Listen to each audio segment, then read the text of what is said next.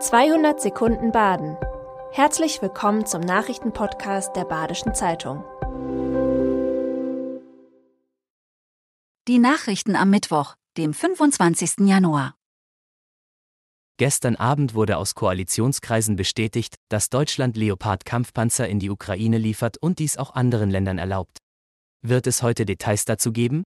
Bundeskanzler Olaf Scholz, dem lange ein zögerliches Vorgehen vorgeworfen wurde, stellt sich heute in der Regierungsbefragung den Abgeordneten im Bundestag.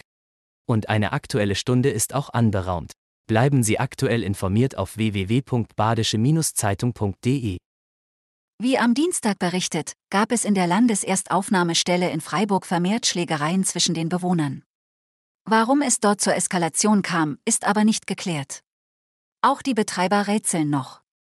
Ein Aspekt könnte sein, dass dort aktuell 583 Männer, aber nur 73 Frauen und 84 Kinder wohnen.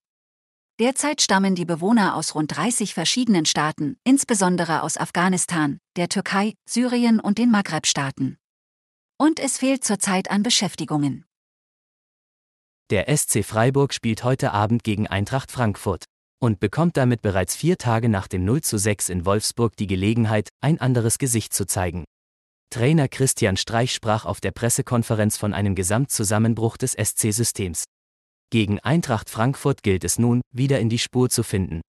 Anpfiff ist um 20.30 Uhr. Wir berichten live im Ticker.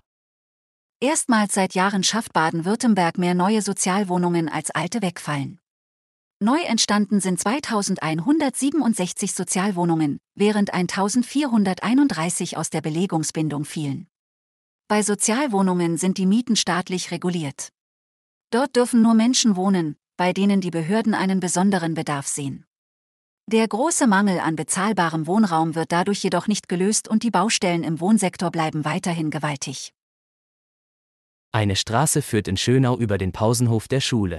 2008 war von der Gemeinde beschlossen worden, den Hof auf den Rathausplatz, der gegenüber des Gymnasiums liegt, auszuweiten.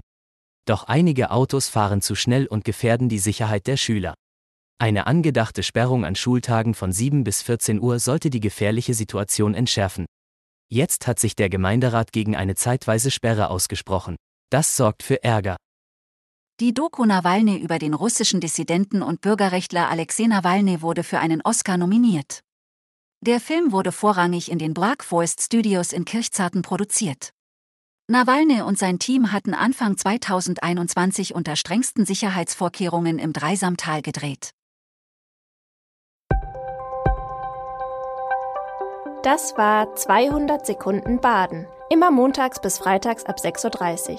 Aktuelle Nachrichten rund um die Uhr gibt's auf der Website der Badischen Zeitung badische-zeitung.de.